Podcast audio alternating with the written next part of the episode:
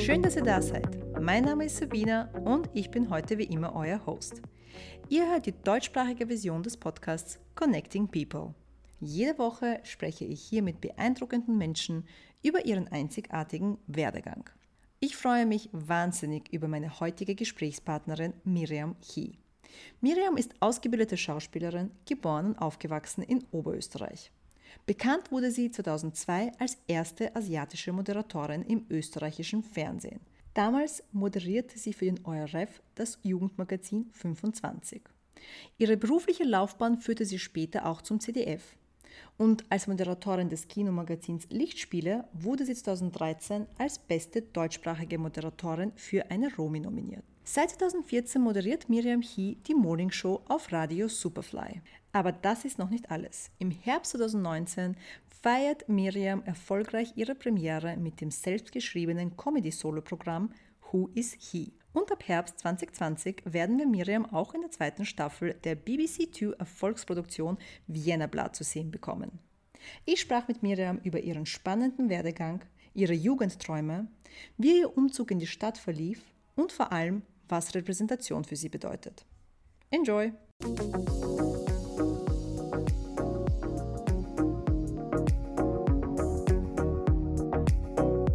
Hallo Miriam und herzlich willkommen. Sehr, sehr schön, dass du da bist. Mich freut es auch sehr, dass ich da bin. ja, da, da, ist immer so dieses äh, diese digitale Space, mhm. äh, die neue Definition von äh, da. Kannst du uns kurz sagen, wo du im Moment bist?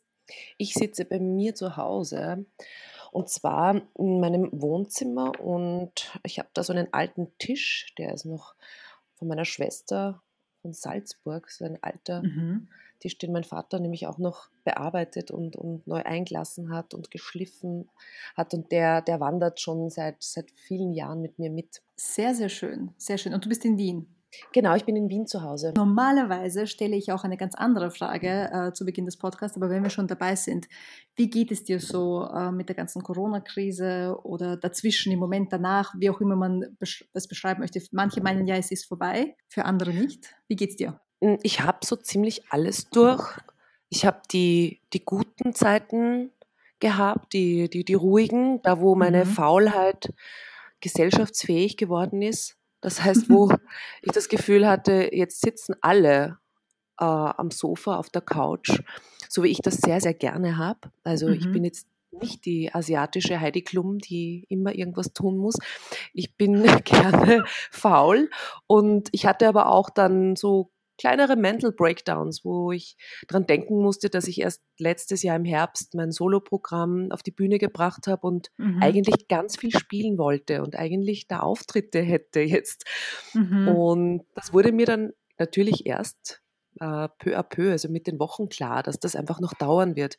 Also da gab es dann auch die schwierigen Zeiten und dann gab es auch die, ja, die, die Zeiten, wo man wo man es einfach mal so hinnimmt und dann auch so ein bisschen mehr nachdenkt, was man denn dann später vielleicht machen möchte, wenn es wieder passt. Und dann telefoniert man einfach viel. Und insgesamt war das für mich eigentlich eine sehr lehrreiche Zeit und es mhm. hat sich jetzt sehr, sehr viel gelöst. Also wir fangen wieder an zu arbeiten und ich fange an zu drehen. Mhm.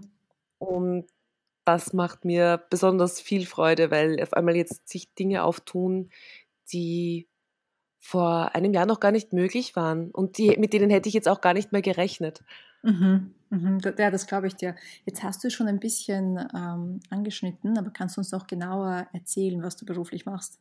Ja, das, das Schauspielern, das, äh, ja, das, das begleitet mich eigentlich schon sehr lange. Ich wollte als Kind schon immer Schauspielerin werden. Mhm. Ich kann mich, ich weiß es nicht mehr, wie alt ich war. Ich habe immer gern geschrieben und ich habe immer gern gespielt. Also jetzt gar nicht so sehr immer viel mit Puppen, aber wenn, dann haben sie alle ihre Rollen gehabt. Und das war für mich schon ein, ein Weg, der, ja, der sich abgezeichnet hat. Und irgendwo kommt dann die Vernunft da rein und vielleicht auch so ein bisschen die Erwartungen der Eltern, dass ich dann vorher ganz brav begonnen habe zu studieren, mhm. Publizistik mhm. und Sinologie. Also meine Eltern mhm. kommen aus Indonesien, aber sind aus, eigentlich aus China. Also wir sind chinesische Minderheit in Indonesien gewesen und ich wollte so ein bisschen die Wurzeln ausgraben, aber mhm. bin dann schnell draufgekommen, ich möchte Künstlerin sein und habe Schauspiel studiert.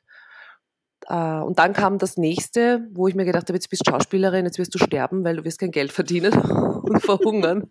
Aber das klingt jetzt sehr dramatisch. In Wahrheit hatte ich wirklich nie Angst zu verhungern, aber ich habe mir dann schon gedacht, es, es wäre vielleicht nicht schlecht, sich ein zweites Standbein aufzubauen. Mhm. Und bin dann eigentlich ganz, ganz durch Zufall durch einen Bekannten zum Assessment Center gekommen und habe beim ORF diese Aufnahmeprüfung gemacht, diese sehr spannende. Mhm. Und das habe ich sehr gut gemacht und das war für mich sehr ungewohnt oder sehr, ja, es war ungewöhnlich, weil ich war jetzt in der Schule nicht immer die Beste. Also teilweise punktuell habe ich, habe ich immer sehr schöne Aufsätze geschrieben, aber ich, ich war das nicht so gewohnt, dass man mir gesagt hat, dein Ergebnis war so gut und ich war, äh, ja, irgendwie war ich dann schon bisschen überrascht. Jedenfalls. Ich kenne das. Ich, ich, war ja? auch keine gute Schülerin. Ich weiß ganz genau, was du meinst. Da ist man manchmal von sich selber überrascht, wenn etwas doch ganz anders klappt, als es zur Schulzeit ja, war. Ja, total. Also ich habe das immer so eher als ironisch. Also wenn die Lehrerin gesagt hat, so ich muss der Mimi jetzt einmal gratulieren, dann habe ich gedacht, okay, jetzt kommt gleich wieder äh, quasi also äh, verbale Tätschen, mhm. wie man so mhm. schön sagt in Oberösterreich. Also eine, eine, ja, eine, eine, eine Rüge oder eine Ermahnung, aber dann habe ich vielleicht doch einmal im Zeichenwettbewerb gewonnen. Also es gab schon immer so Lichtblicke.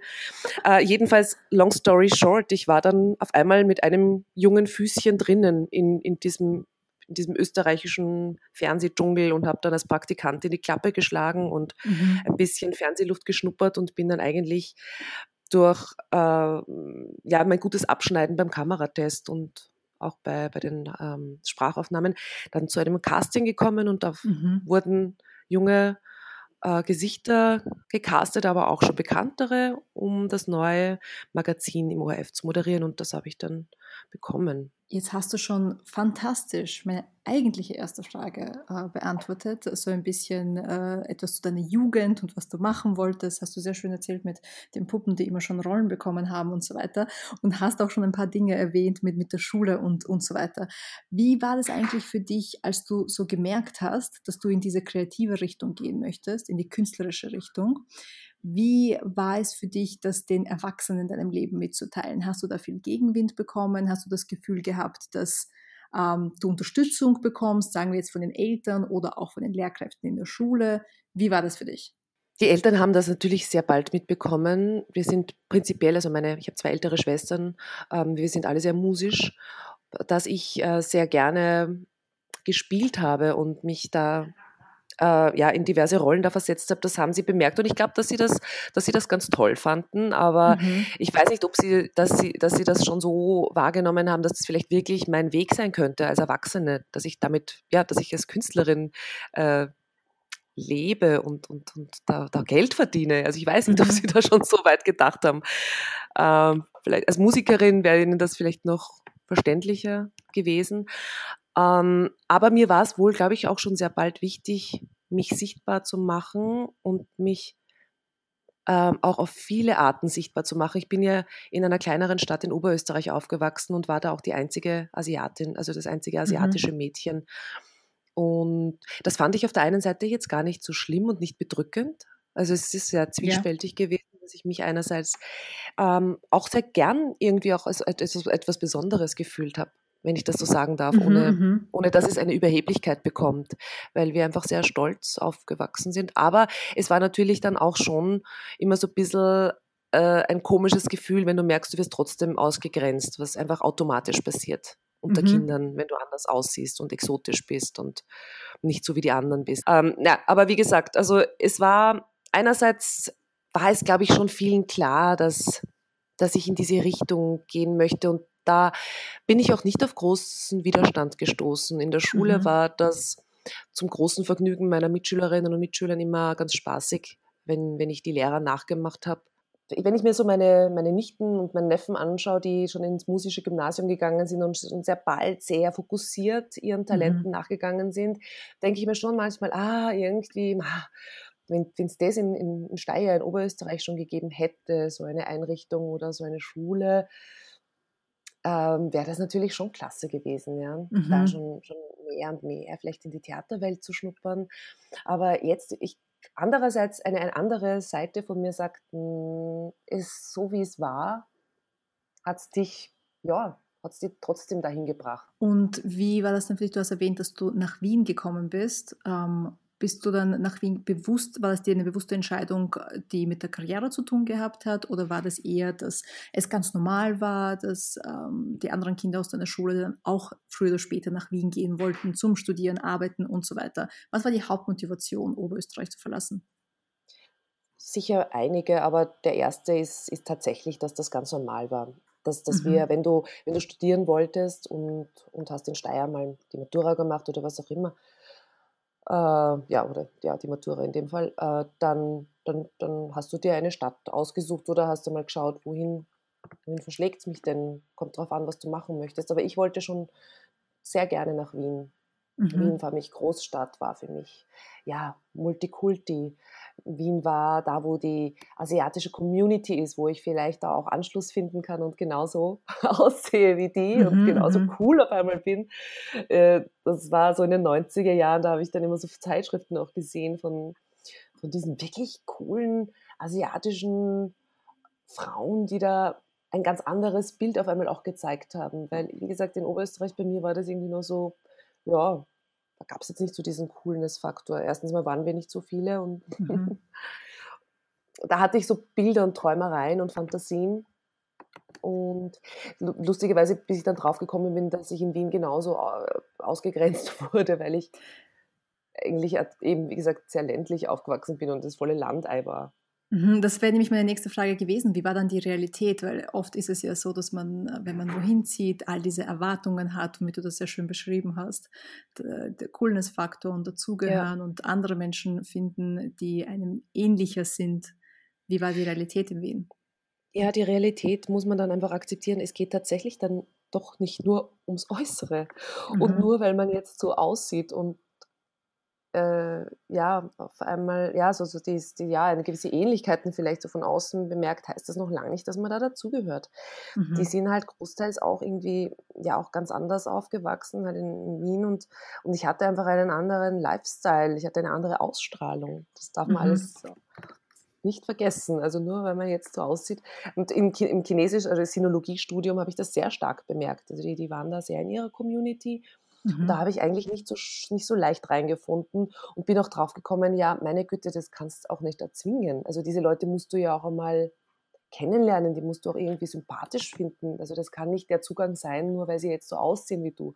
Also das mhm. war eine große Lehre, wo ich mir gedacht habe, lass das doch auch mal beiseite und schau mal, was kommt. Ich habe natürlich dann mit den Jahren sehr viele asiatischen, also, sehr Asiat, also viele asiatische ähm, Menschen kennengelernt mit aus den verschiedensten äh, Ländern, mit den verschiedensten Geschichten und Hintergründen. Mhm. Ähnlich wie meine, dann auch wieder gar nicht. Aber das war schon äh, ja, eine interessante Erfahrung, so mit 19.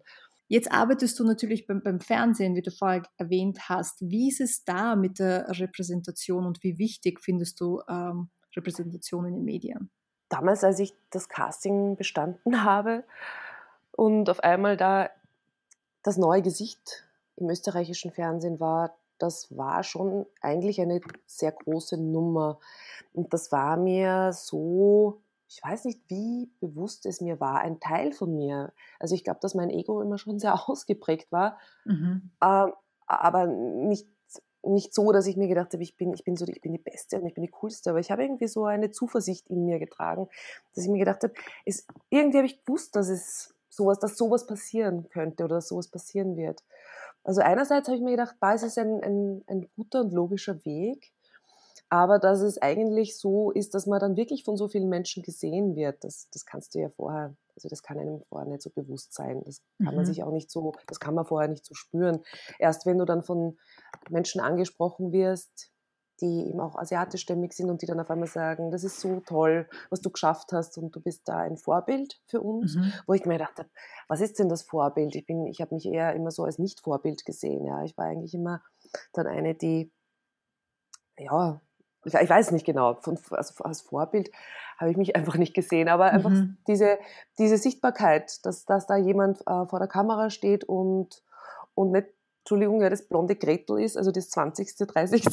Mhm. Gesicht, sondern äh, ja auch eine Ethnie, die da ja eine Bedeutung ja. hat.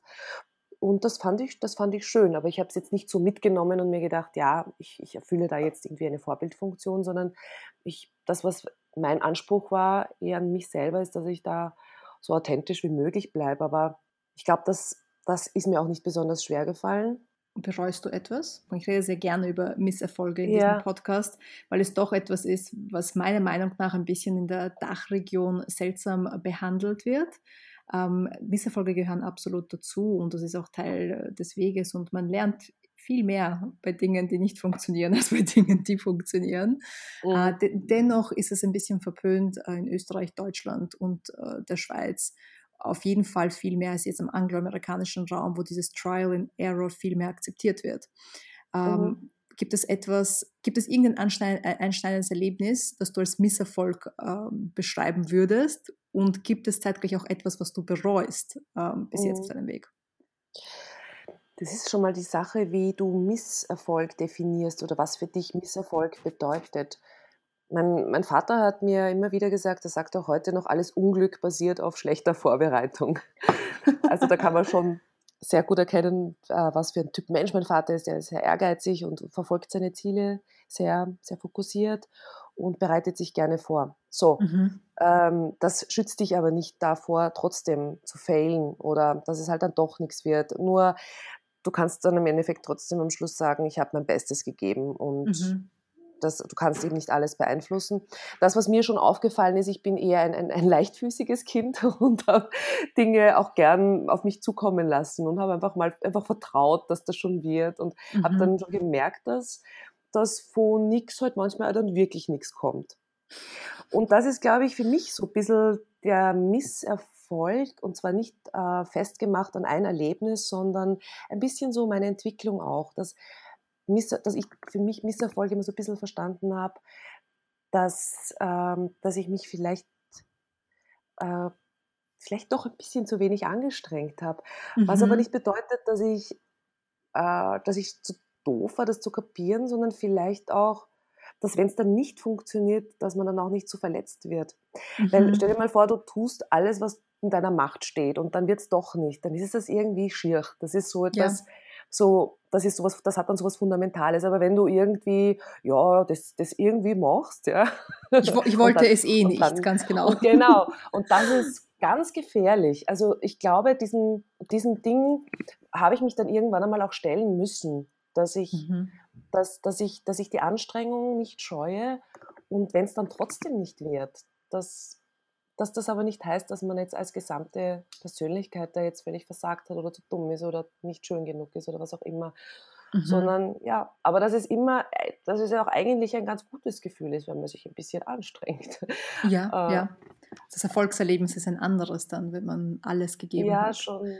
Ja. Das, äh, das, das, das, ich hatte nun mal das Glück, dass ich in meiner Fernsehkarriere, das heißt nicht, dass ich jetzt immer so on top war, aber es sind immer wieder Projekte auf mich zugekommen und darüber bin ich wahnsinnig dankbar.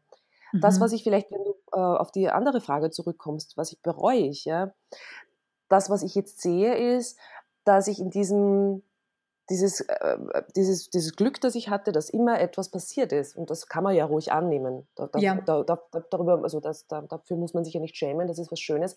Aber dass einem vielleicht auch manchmal ein bisschen eine Selbstbestimmtheit weggenommen wird oder dass ich mir vielleicht die Möglichkeit einer gewissen Selbstbestimmtheit ähm, nicht weggenommen habe, aber das vielleicht nicht so reingelassen habe in mein Leben. Mhm. So wie, ja, ich, ich, ich, flattere so durch und was kommt, das kommt. Äh, und da war schon dieser große Wendepunkt, dass ich gesagt habe, ich, ich gehe mal aus diesem Fernsehstudio raus. Also ja. ich, ich lasse jetzt, ich, ich habe jetzt auch ehrlich gesagt keine Lust, das nächste Fernsehformat äh, niederzuschreiben, das 20., 30., was wahrscheinlich dann eh nichts wird, sondern eigentlich wirklich etwas zu tun, was ich machen möchte, ja, mhm. wo gar nicht so viele andere dranhängen, wo äh, irgendwelche finanziellen Mittel, irgendwelche Studios, irgendwelche Drehorte, nein, scheiß drauf habe ich keinen Bock mehr drauf. Ich habe das mhm. lange gemacht und habe tolle Jahre da verbracht, aber was willst du denn? Du wolltest doch immer spielen. Ja. Und, und dann ist die Sache gewesen, ja, aber du wirst immer nur als Nutte und als stumme Killerin gecastet. als Asiatin.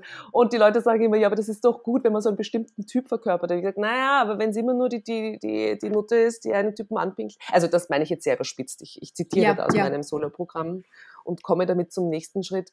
Aber ich mir gedacht habe, okay, wenn du denn glaubst, dass es so ist, dann, dann bring doch etwas auf die Bühne, wo du alles zeigen kannst und machst doch am besten selber. Mhm.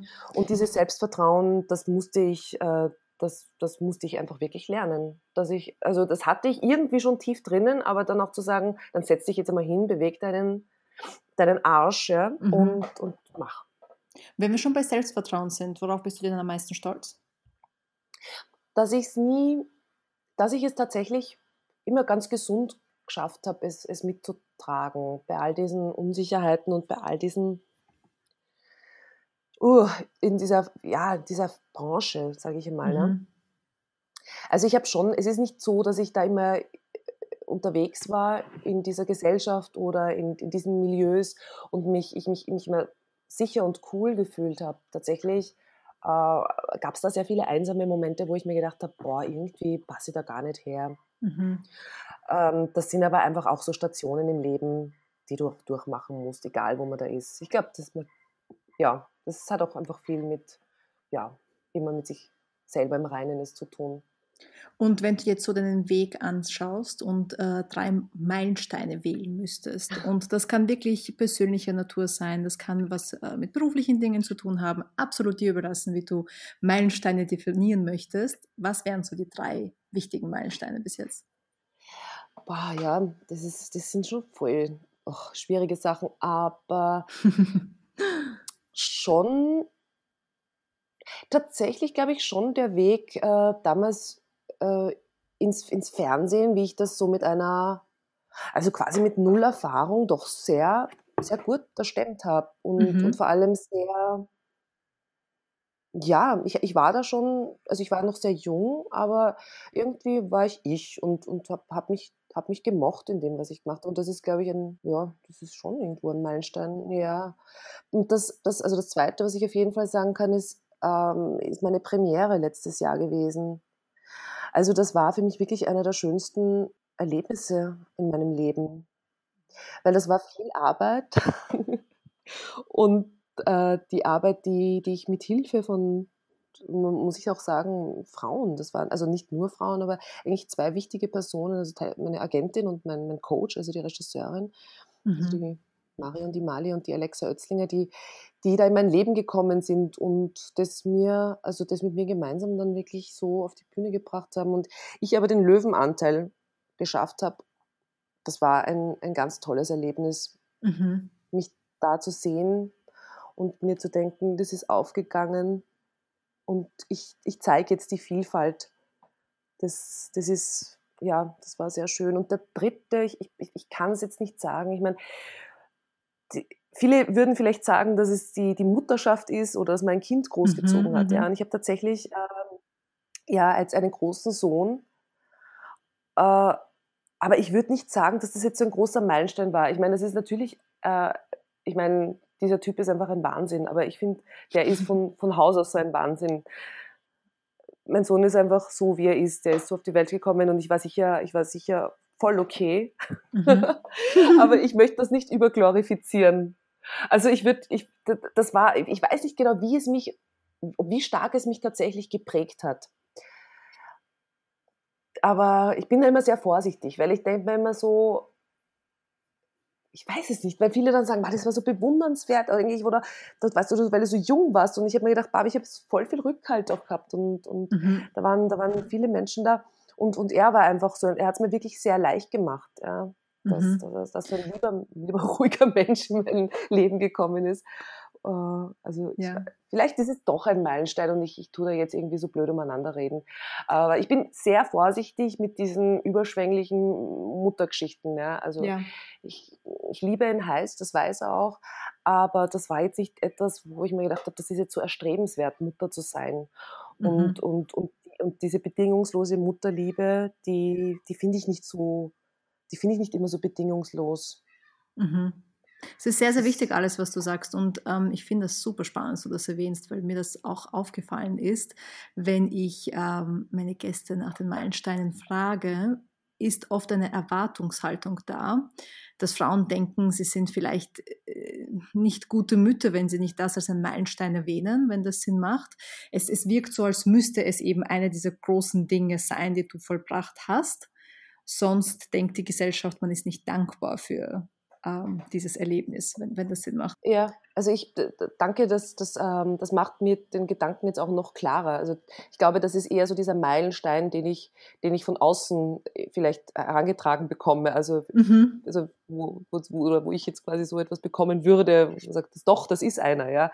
Aber ja. ich von mir selber aus würde es nicht sagen, ja. Ich, äh, das, aber weil, vielleicht, vielleicht ist es auch eher noch diese, dieser Liebesmeilenstein, den ich reinbringen könnte als drittes. Ich hab, mhm. ich, wenn, ich, wenn, wenn ich liebe, dann ist es einfach sehr, sehr durchlässig, sei es jetzt, ob es jetzt der Sohn ist, aber es ist keine, es ist nicht, es ist nicht so eine Liebe, die, ja, die, die immer klar ist oder immer, immer, immer tausendprozentig. Sie ist ja bunt, es ist äh, bunt gefärbt und aber immer, immer irgendwo ich und, und, und auch mit Partnerschaften und Freundschaften. Mhm. Also das ist ja. vielleicht ein Meilenstein, den ich, den ich so, ja, den ich so mittrage, weil ich sehr, ja. Ja, sehr auf Gefühle setze. Ähm, wenn du jetzt in, zurückreisen könntest in die Vergangenheit. Wir starten ja diesen Podcast mit der Jugend und du hast sehr schön gestartet mit der schönen Geschichte und deinen Puppen und wie sie alle Rollen hatten. Wie, wenn du jetzt zurückgehen könntest zu einem jüngeren Ich und einen Ratschlag geben könntest, was wäre dieser?